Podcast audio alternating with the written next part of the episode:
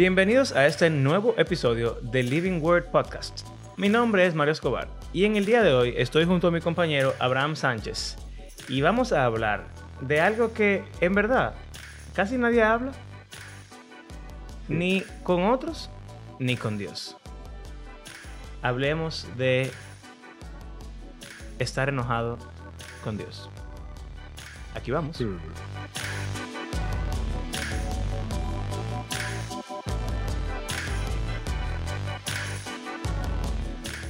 Saludos. Tiene un pasaje tú, porque yo tengo aquí pila. Ok, te voy a leer este pasaje, que no tiene tanto que ver, pero me gusta mucho. Y creo que eh, representa lo común. Ok, no lo que queremos, no por lo que queremos abogar en este episodio, sino por lo que la gente regularmente hace. Que no es que esté mal, sino que queremos, como de costumbre, traer algo a colación para que, porque, porque hacer solamente una cosa buena, en vez de hacer todas las cosas buenas, es, no es tan bueno. Ok. Eclesiastés 7:10 dice lo siguiente. Nunca preguntes por qué todo tiempo pasado fue mejor. No es de sabios hacer tales preguntas. Hmm. Dice Eclesiastés. en, en, la Reina Valera eh, me gusta más porque es un chima poético. Es como que no pienses porque ayer o algo así fue mejor que hoy. Siempre uno se está cuestionando como que se acuerda de la infancia o de cuando estaba en el colegio, de cuando estaba en la universidad o antes de tener un hijo o alguna gente antes de casarse o qué sé yo. Y se concha. Sí, lo, lo, viejo siempre, de que esta generación de ahora. Sí, sí. Siempre. Eh, o el gobierno viejo y el nuevo, o qué sé yo.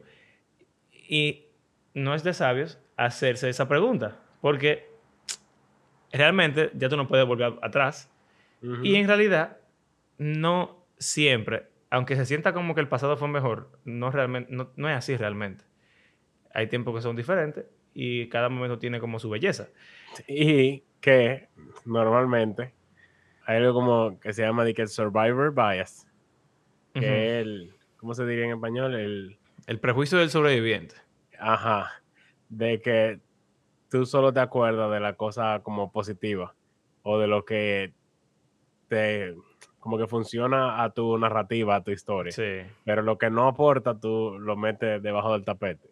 Entonces, eh, hay muchas cosas del pasado que precisamente hemos olvidado porque no queremos pensar en ellas. Y esas son de las cosas que quizás deberíamos pensar más y hablar sí, más. En verdad, ahora siendo papá y pensando en lo que dicen todos los papás, ay, bebés, qué sé yo cuánto, y hablan de tener hijos como una maravilla. Para mí, todavía no es nada maravilloso. Bueno, Entonces, algunas cosas, como tú hablaste la semana pasada. Claro, o sea, es maravilloso, pero hay muchas cosas que, que no nadie sé. quiere volver a repetir nunca. Pero nadie habla Bueno, de ellas ya. Y la gente que tiene más de un hijo. No, eso, eh, no, mira, más de uno. Ok, la gente que tienen cinco, eso sí tienen problemas mentales. Pero bueno, estamos hablando de esto porque por lo regular la gente, o bueno, traje este pasaje, porque por lo regular nosotros cuando... Eh, cuando no estamos conformes con Dios, o con lo que pasa, con la vida, o con nuestra situación, por lo regular lo que se nos aconseja es que tomemos esta actitud exactamente. Y mira, el versículo 13 en ese mismo capítulo dice, contempla las obras de Dios. ¿Quién puede enderezar lo que ha torcido? Cuando te vengan buenos tiempos, disfrútalos. Pero cuando te lleguen los malos, piensa que unos y otros son obra de Dios y que el hombre nunca sabe con qué habrá de encontrarse después. Uh -huh. O sea, muchas veces te enseñan como que, mira, Dios te lo mandó, así que hay un propósito en eso. Sí, o Dios está está conforme, control. Dios está en control. Él y te eso no, no es que eso sea falso. Claro. Pero habrá alguna otra forma de responder a esos momentos difíciles. O por ejemplo, un familiar muere y era creyente. Está con el Señor. Y la gente te puede decir, no llores. Él está con el Señor. Que él está mejor que tú. Ajá. Eh, y eso es verdad. Pero eso no sirve de, de, mucho, por no decir de nada, en ese momento. Claro. Porque tenemos la percepción de que estas emociones eh, malas o feas no las debemos tener y hasta podemos pensar que son pecaminosas, aunque nadie quizá lo diga así explícitamente, pero bueno, sí, yo he oído personas decir como que, ah, tú no debes estar triste ya por eso, un cristiano debe vivir una vida gozosa, qué sé yo, o sea, alguien, un comentario después de una de las pérdidas del, embarazo que tuvimos, alguien me dijo eso a mi esposa, de que eso, tú estás en pecado por estar triste, tú debes estar gozosa. Oh, Dios. Y, la persona no tenía mala intención con decir eso, al contrario. Pero denota como lo que se entiende respecto a estas emociones y lo que quizás se enseña o lo que con lo que la gente se queda. Y bueno, yo tengo muchos pasajes de lo contrario. O sea, de personas expresando estas emociones e incluso en contra de Dios, que uno se escandalizaría más como que pero Dios me va a mandar un rayo si yo digo algo en contra de él. Pero él mismo hizo que esto se escribiera en su Biblia. Oh, pasó algo volando por ahí. idiota. Qué idiota. Ok, eh, tú sabes que con eso que estás diciendo, no solamente la gente se escandalizaría, sino que es casi inconcebible. Si tú, si tú emplearas el lenguaje, tú ves que uno cuando ora, a veces los lo de, alabanza eh, en la iglesia, toman salmos y los, lo, recitan para alabar al Señor, o cuando uno está orando, los pastores a veces recitan alguna oración de la Biblia, palabra por palabra, para alabar al Señor, para agradecerle, para, tú sabes, honrar a Dios, pero yo no creo que nadie se atreva a agarrar esos pasajes de cuando Job le dice a Dios de que tú eres un injusto, tú eres un abusador, tú qué sé yo cuánto. Yo tengo varios que vamos a leer aquí ahora, pero dale. De que leerlo, o sea, citarlo, recitarlo así, literalmente, y decírselo a Dios. Nadie se atrevería a hacer eso. Y quizás si alguien lo lee en público, seguro justificaría eh, o diría como que, ah, miren que esto, o sea, él, como él se sentía, pero nosotros no debemos. Eh, ¿Tú sabes qué? Como que tratando de explicarlo de modo que no, que no se entienda que debemos hacer eso. Ya que estamos eh, todavía en Eclesiastes un ching, me molesta pila cuando la gente me hace eso. O cuando la gente hace eso en general. Que explican Eclesiastes como que esto es la perspectiva debajo del sol y no es la perspectiva correcta. O dicen, esto es lo que piensa el hombre sin Dios. Cuando dicen de que vanidad de vanidad, de todo es vanidad. Pero él habla muchísimo de Dios. Él habla pila de Dios y de cuánto él quiere ser sabio y, que de, y de cómo se obedece al Señor, etc. Y de cómo Dios recompensa al sabio y, juzgará al, al, necio y al impío y todo eso. Esta persona tiene, bueno, mira lo que yo acabo de leer, contempla las obras de Dios. Él no está hablando desde una perspectiva secular o impía o, apartada de Dios ni nada por el estilo. Él está hablando de una perspectiva humana, normal, de todos los días de la vida. Y la gente muchas veces cuando lee Eclesiastes te tira esa, esa, qué yo, eh, sí, e, esa, ese, como, pasa igual, como una excusa de que la Biblia dice eso los salmos en Job, en Lamentaciones, la gente dice, no, porque ellos estaban atravesando un momento difícil. Pero después, mira tal capítulo en el cual ellos como que corrigen lo que estaban diciendo. Como excusando a la Biblia por decir algo contrario a lo que se supone que la Biblia dice. Ajá, pero está en la Biblia. Y está en la Biblia por una razón. Entonces, quizá deberíamos agarrar y ver esos pasajes y aplicarlos en nuestra vida práctica de oración y decirle a Dios sus tres cosas de vez en cuando lo que realmente pensamos. Pero más sobre eso más adelante. Miren, miren esto. Ha empezado su arco como enemigo, ha afirmado su diestra como adversario y ha matado todo lo que era agradable a la vista en la tienda de la hija de Sión. Ha derramado su furor como fuego. Se ha vuelto Yahweh como enemigo. Ha devorado a Israel. Ha devorado todos sus palacios. Ha destruido sus fortalezas y ha multiplicado en la hija de Judá el lamento y el duelo. La está acusando a Dios de tratarlos como si él fuera su enemigo y ser la causa de su sufrimiento y su duelo. Está fuerte. Y Eh, no ellos son los culpables de lo que está pasando en Lamentaciones. exacto. Pero ellos- no importa. Ellos están sufriendo. no, Y en verdad, Porque también la no generación todo el mundo culpable. Exactamente. Y como se le cayó arriba. Mira este, mira este. Estaba yo tranquilo y él me sacudió. Me agarró por la nuca y me hizo pedazos. También me hizo su blanco. Me rodean sus flechas. Parte mis riñones sin compasión. Derrama por tierra mi hiel. Abre en mí brecha tras brecha. Me ataca como un guerrero. Ey, Está me gusta como que Eso es Job, ¿verdad? Está entrando. Sí, eso es Job. Me Está gusta pila eso. Pero es que él dice como que yo estaba tranquilo. Tú sabes. Ajá. Y es verdad. Me entró a golpe. Job era inocente.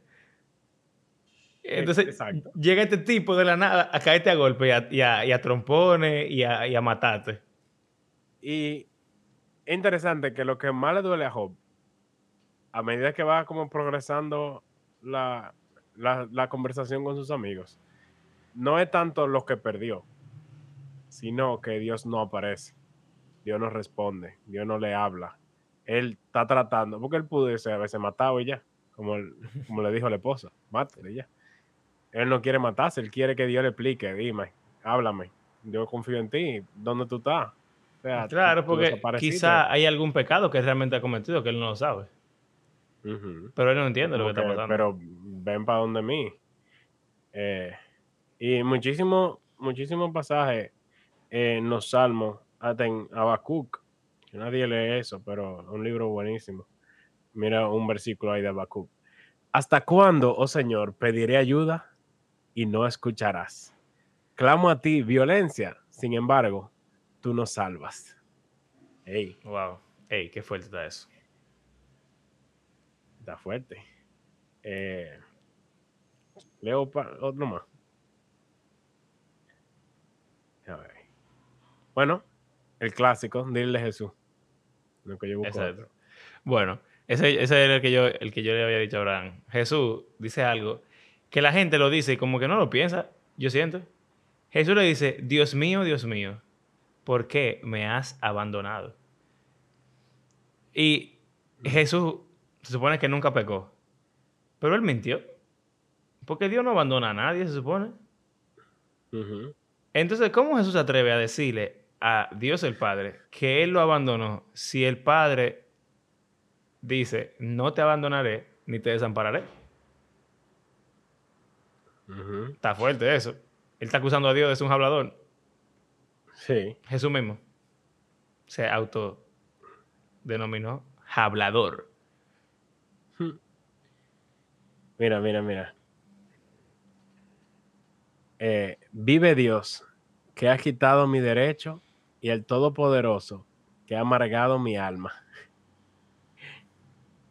Eh, Eso fue, eso fue Na- Noemí. ¿Eso fue. Noemí? me ha quitado, no, eso es, eso es Job, pero en Ah, verdad, no, en mí también. Bueno, Sí, que, es que Noemí se pone de que sí, Mara de nombre, porque dice que Dios le ha amargado sus días, una cosa así. Pero verdad? es. Mira, eh, Dios me ha grabado y me ha envuelto en su red. Yo grito violencia, mira, parece Habacuc, pero no obtengo respuesta. Clamo pidiendo ayuda, pero no hay justicia. Él ha amurallado mi camino y no puedo pasar. Ha puesto tiniebla en mis sendas, me ha despojado de mi honor y quitado la corona de mi cabeza. Me destruye por todos lados y perezco, y como un árbol ha arrancado mi esperanza. Ha encendido su ira contra mí y me ha considerado su enemigo. Eh, es fuerte. Y, y él termina eh, diciendo, miren qué freco.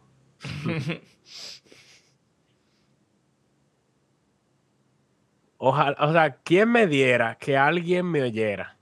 Aquí está mi firma, que me responda el Todopoderoso y la acusación que ha escrito mi adversario.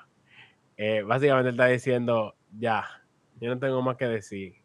Que él, él no es Dios, que venga y me responda. Yo lo estoy demandando, básicamente. como algo legal así. Estoy poniéndole una demanda que venga y se defienda, porque si no, lo que el juez va a decir es que Dios es injusto. Está acusando de- a Dios de injusticia. Y entonces, ¿por qué estos pasajes así? Que Existen. honestamente, como que uno lo lee y como que quiere, en los salmos, en los salmos como que al principio hay mucho lamento y, de como que a medida que tú te acercas al final hay mucho de alabanza. Uno quiere leer esos salmos de alabanza, pero esos salmos de lamento que te hacen sentir mal, como que uno no quiere leer, o quiere leer los últimos versículos de ese salmo que normalmente Que le te dan de gozo y de y tú esperanza. quieres ver solo ese pedacito. Y cuando alguien comparte los versículos de los salmos, solo manda el último versículo del salmo, porque es el, el bonito. Pero Sí. los otros, nadie los pone en su puerta. Y que Grandísimo. me has abandonado en, una- en un bordado. Has tensado tu arco contra mí como enemigo. Esos versículos nadie los regala ni los, no los comparte en Facebook. Eh, eh, la, la tarjetica esa de ovejitas que, que ponen en los, los bizcochos. Mira, tú sabes que eh, leyendo esos pasajes o, o escuchándolos, uno puede ver que hay un tema o unas situaciones similares, como un patrón de situaciones que se dan y son cuando suceden esta clase de oraciones, que son o cuando te está pasando algo malo en la vida, una situación fuerte, de la cual tú sientes que ya no hay esperanza eh, y que todo, todo se derrumbó, todo se acabó.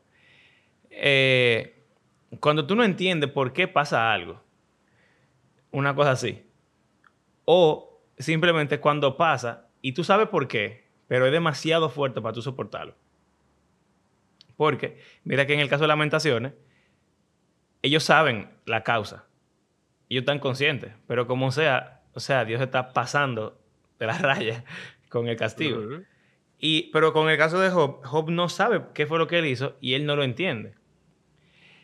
Eh, Jesús no pecó y murió. y entonces, Y el caso aunque de él Jesús, entiende, él entiende, porque él es- o sea, él es Yahweh encarnado.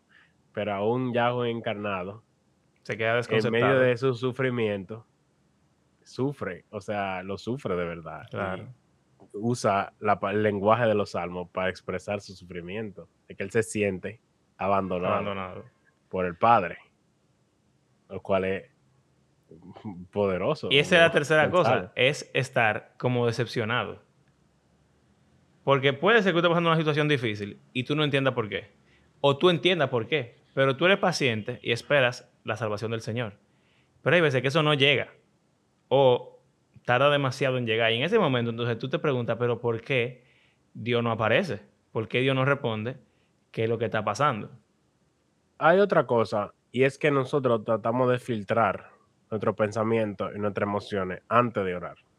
Sí. Y yo compartía con Mario que yo escuché de alguien que decía que requiere de más confianza y más fe y una mejor relación con el Señor el simplemente, inmediatamente, tú expresar tus emociones crudo, así, lo que te llega inmediatamente. Que eso es lo que parece que hacen los salmistas.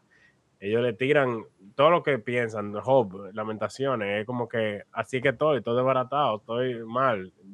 Estoy Siento que harto tú, no estoy que tú ni existes. O sea, como, "¿Dó- ¿dónde tú estás? Yo te necesito. Tú no apareces. Oye, ahora que tú dices, Y- per- perdóname, Ujú, Jordan Peterson, el psicólogo, Ajá. él dice que esa historia de Jesús diciendo, Dios, ¿por qué me has abandonado? Significa, ¿sabes qué? ¿Verdad? Él es todo psicológico no- y, y ujú. alegorizando a un nivel extremo. Pero él dice que eso significa que incluso Dios, cuando sufre la experiencia humana, se vuelve ateo. Chao. ¡Ey! Está fuerte.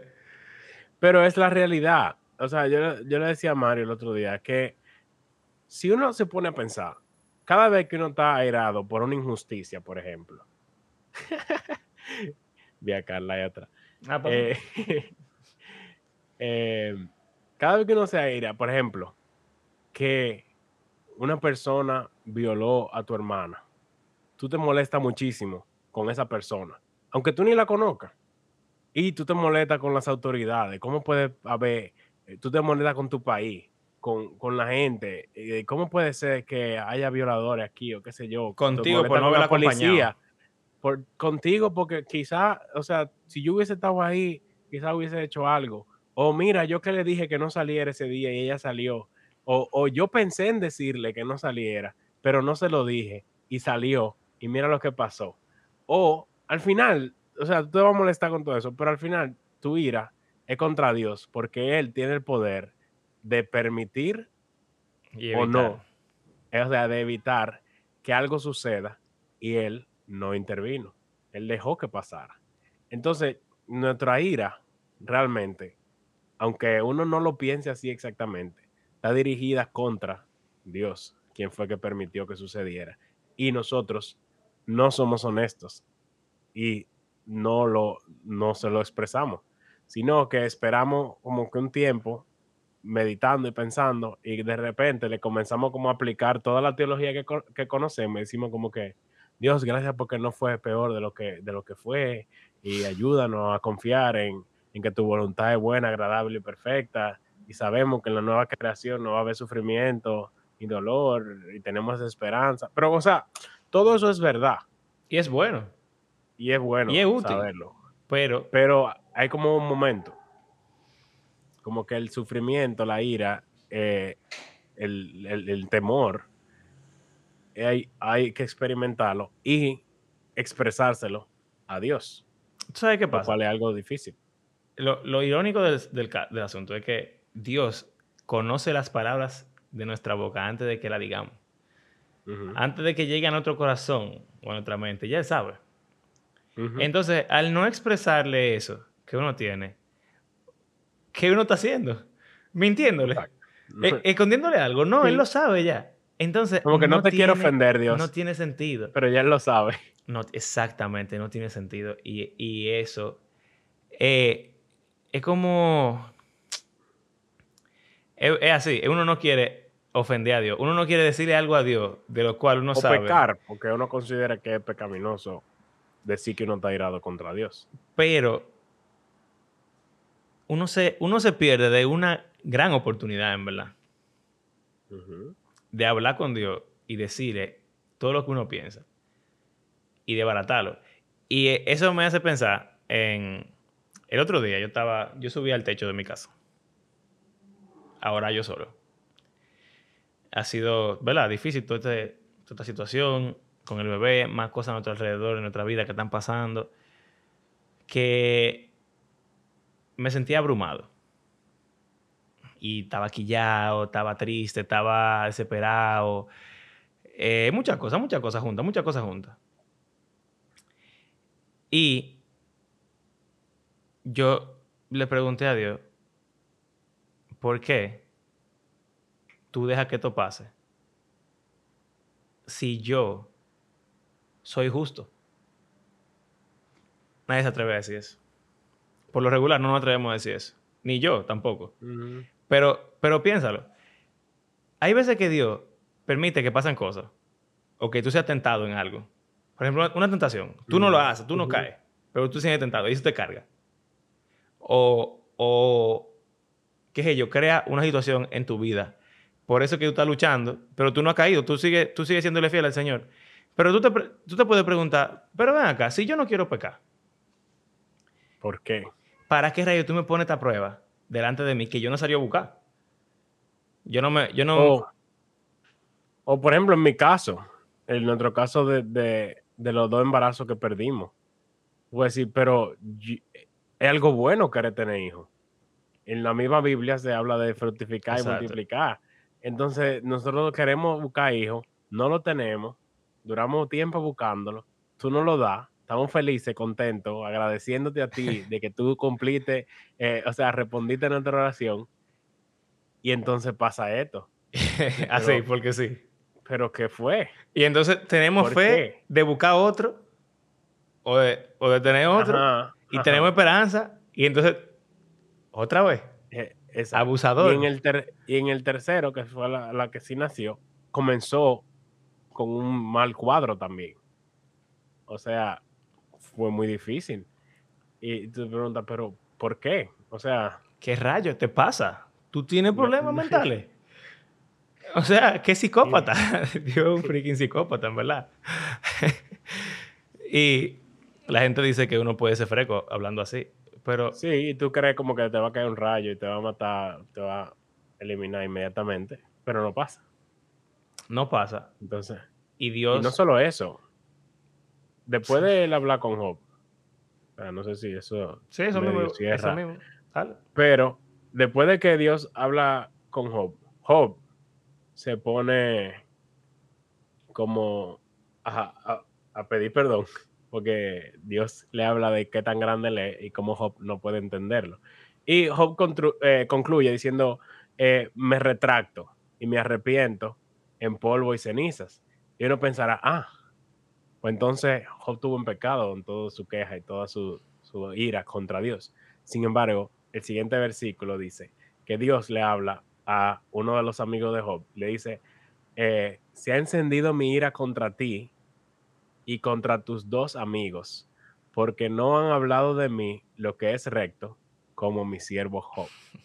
O sea que Dios está diciendo que Job habló sobre Dios, sobre el Señor, con rectitud, y los tres amigos no. Cuando Jo- Job le dijo injusto a Dios y psicópata y, y abusador, Ah, él estaba diciendo lo correcto. y maldiciendo su, su día de nacimiento.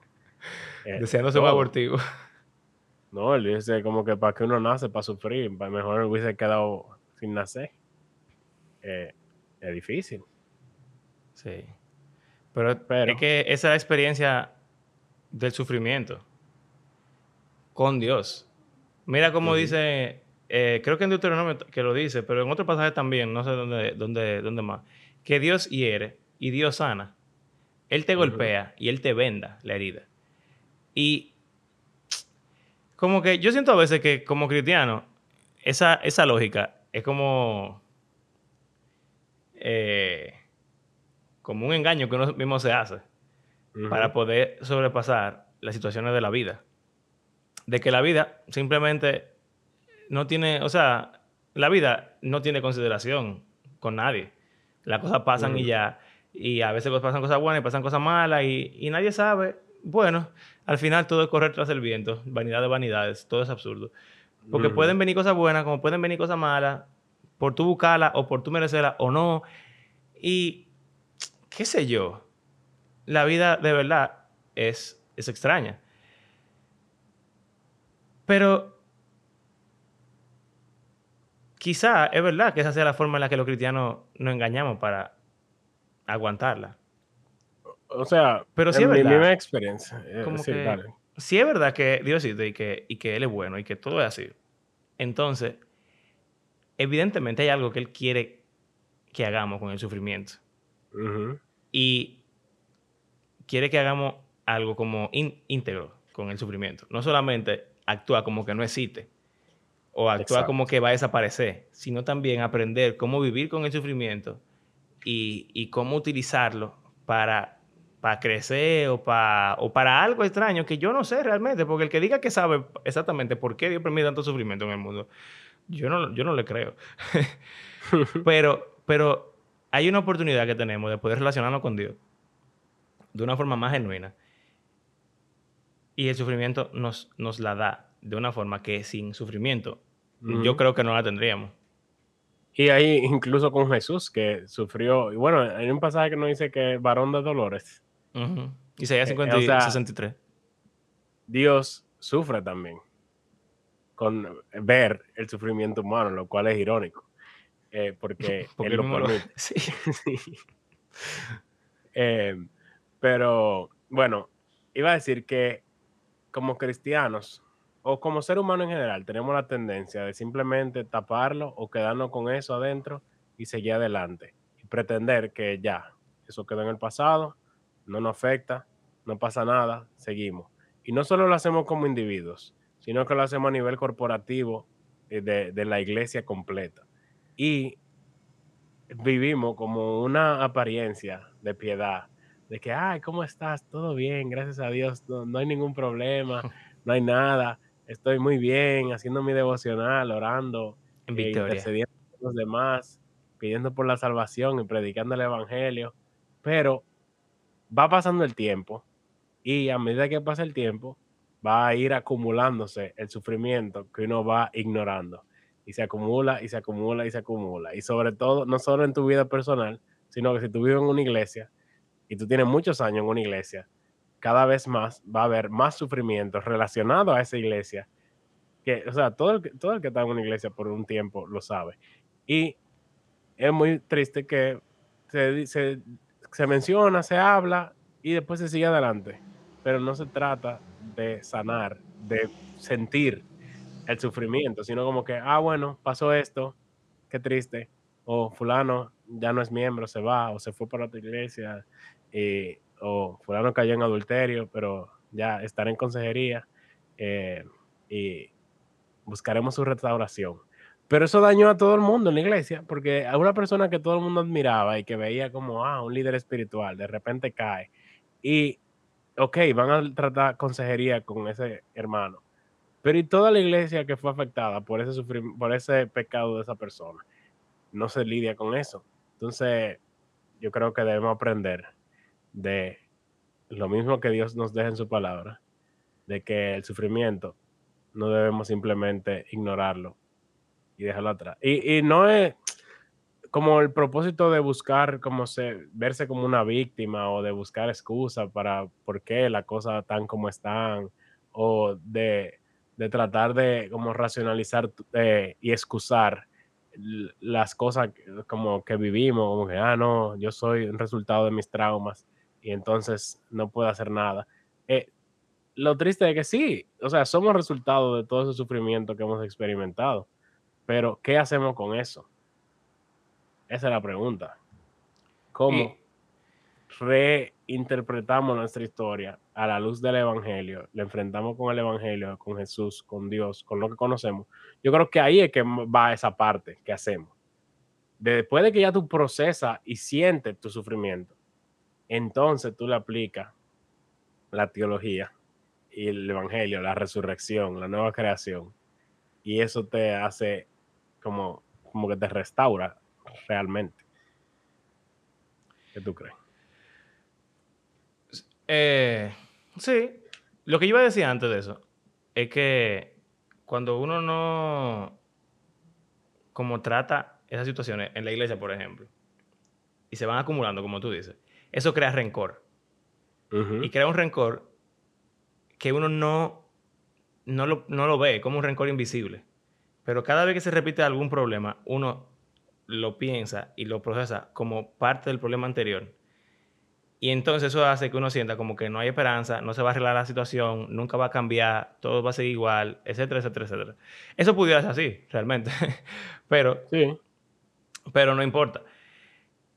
Si tú lo hablas, por ejemplo, si tú estás en una iglesia, vamos a decir, como ya hemos hablado en episodios anteriores, y tú ves que hay problemas y no se, no se arreglan, y tú has hablado y tú lo has intentado, tú te puedes ir. Vamos a decir. Y en ese sentido, tú resolviste el problema. Eh, pero si tú no lo hablas y tú te quedas ahí y tú no te vas, o tú no lo hablas y te vas y ya, y te fuiste sin decir nada. Entonces, ¿qué tú estás haciendo? Tú estás dejando que el rencor gane y que... Y se queda dentro de ti. Y se queda dentro de ti. Aunque tú te vayas, no, no, se desaparece. Ahora mira lo difícil. Pero son gente. Tú no puedes no volver a ver y se te olvida. Pero con Dios tú no puedes. Entonces, tú te quedas con un rencor hacia Dios que cada vez es peor. Y cada vez que Dios no te responde es peor. Y cada vez que pasa algo y no, no hay solución es peor. Y cada vez que hay sufrimiento es peor. Y entonces, ¿en qué, qué pasa? La gente pierde la fe. La gente abandona al Señor. La gente decide maldecir a Dios y morirse. Entonces, o tratamos el problema como se debería tratar, como se trataría con una gente, o tú te vas a quedar con eso adentro de ti. Y ahí va lo que tú estabas diciendo al final. Tú tienes que abrirte y ser transparente con el Señor. Y como dijimos antes, no tiene sentido que no seamos transparentes con el Señor si ya Él no puede ver todo. Y Él sabe todo lo que pensamos y Él sabe cómo nos sentimos. Y si realmente nos sentimos como que Él es un abusador, Él lo sabe. Y si realmente nos sentimos que tú eres justo e inocente y que lo que Él te está haciendo no debería ser así, Entonces, él lo sabe también. Y que tú vengas a decirte, que, que tú te digas en tu mente, de que, ah, no, todos somos pecadores, todos merecemos eh, el castigo de Dios, que sé yo cuánto. O aunque yo crea que yo estoy haciendo todo bien, no hay ningún, eso es mentira. Hay una razón por la cual yo estoy haciendo esto, que... Eso, Racionalizando. exacto. Está racionalizando. Pero eso es verdad, pero no importa. Porque eso no va a cambiar lo que tú estás sintiendo y no va a cambiar la situación tampoco. Y lo que puede hacer es que tú te conformes con una relación con Dios que es muy, muy falsa y muy tóxica. Es, superficial. Y Dios, o sea, Dios es una, una apariencia. Dios se vuelve tóxico. Sí. Porque entonces tú no lo quieres. Porque él te, Pero tú lo quieres. Él te hace sufrir. No, tú lo necesitas. Exacto. Entonces, ¿qué es eso? Es, una pareja abusadora. Básicamente. O sea, que, que, la gente como que tiene el... Hay un síndrome o algo raro ahí de que hay mujeres que le dan golpes el síndrome, el síndrome de Estocolmo. Exacto. Como que no dejan de amar a su abusador. A su abusador. Entonces, o porque le sienten que lo necesitan. Exacto. También. Pero eso no debería ser nuestra vida como cristiano. No. Si yo siento que digo un abusador, yo debo de agarrar y poner y decirle, tú eres un abusador. Y buscar la Biblia para que te dé el lenguaje. Leer en vez de, estar leyendo y nada más buscando los pasajes de alabanza, léase los pasajes de lamentación y trate de orarlos, o sea, identificarse con el salmista, con el profeta, con quien sea que esté lamentándose y airado contra Dios, y ver si, o sea, esas palabras que utiliza, tú dices como que, wow, yo me siento así, exprésale esas palabras al Señor. Y yo entiendo que eso y muy importante y, que algo que no se hable y que no hacemos. Después de que tú hagas eso, va a fluir natural el final del salmo. Exacto. Puede que dure años. O sea, puede durar semanas, días, semanas, meses, años. El proceso, porque uno ve el salmo ahí, pero uno no sabe cuánto tiempo le toma escribirlo. Puede que le escribió al principio y duró en ese sentimiento un tiempo. y después, porque hay veces que dice, no me escucha, no me responde, no que sé yo cuánto. Y después un versículo después, el Señor respondió mi plegaria. Y tú te como que, y entonces. Ah, ok. sí. Pero también yo digo inmediatamente. O sea, te da un chin, un chin de boost de, de, confianza. Cuando tú, después de tú haber hablado. Es como cuando tienes una discusión con alguien. Que pueden pelear, pueden discutir y no se ha resuelto el problema ni lo han arreglado, pero por lo menos pueden llegar como a iniciar el proceso de solucionar el problema. Pero si no pasan por el, proceso de definir el problema, entonces no se avanza, no se progresa. Y tú, en oración, tú puedes ir por donde el Señor, definir el problema y eso te ayuda a fluir a la próxima parte, que es decir, aunque este es el problema y está definido y no tiene solución, yo quiero confiar en ti. Pero tú no me estás dando razones para confiar en ti, aparte de la vida entera pasada. Y entonces ahí ya tu teología se, puede ir arreglando. Pero, o, bueno, tu teología puede ir arreglando tus sentimientos, pero no sin antes haberlos aceptado y expresado delante del Señor, porque Él los conoce ya. Así es. Bueno. Entonces le decimos de abusador, tirano. una sesión para nuestra serie psicológica y consejerística.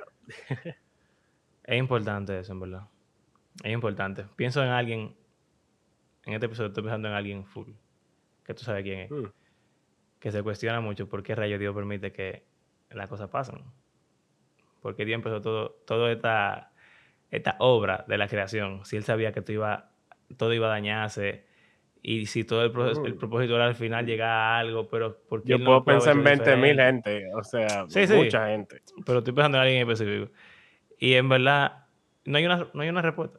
Dios eh, Job nunca consiguió la respuesta de parte de Dios. Pero él le pudo expresar todo lo que él sentía. Y Dios lo, lo, no solamente lo aceptó, sino que él lo, lo honró. Todo eso. Y de ahí Job pasó a otra clase de sentimientos. Entonces. No solo eso, que hasta le dice a, los amigos que hablen con Job, porque Job va a ofrecer ofrecer sacrificio y a interceder por ellos. Y cuando Job ore por ellos, Dios lo va a perdonar. ellos se van a sanar. Es extraño. Sí. Bueno. Nada. Seamos honestos con Dios. Y con nosotros mismos y con los demás. Sí. Algo que debemos practicar en todas nuestras relaciones. De evaluar que realmente no somos honestos. Y es estúpido, porque la razón por la cual no somos honestos es por evitar conflicto en la relación. Pero al final, eso hace la relación peor. Sí. Literal. Bueno, Eh, gracias por acompañarnos en este episodio airado, atemorizado y triste. Eh, recuerden que creemos que la Biblia es un libro que está vivo y que tiene el poder para transformar la vida de sus lectores y del mundo completo. Ah, si quieren apoyarnos económicamente, pueden hacerlo a través de nuestras plataformas de PayPal o de Patreon. Y será hasta la próxima semana donde estaremos trayendo quizás Éxodo, quizás algún otro tema. Depende sabe. de el Espíritu Santo. que nos guíe, nada se sabe. Eh, y bueno, será hasta la próxima. Gracias por hacer de este podcast Ah. parte de su rutina semanal. Oh, ahora sí. Adiós. Adiós.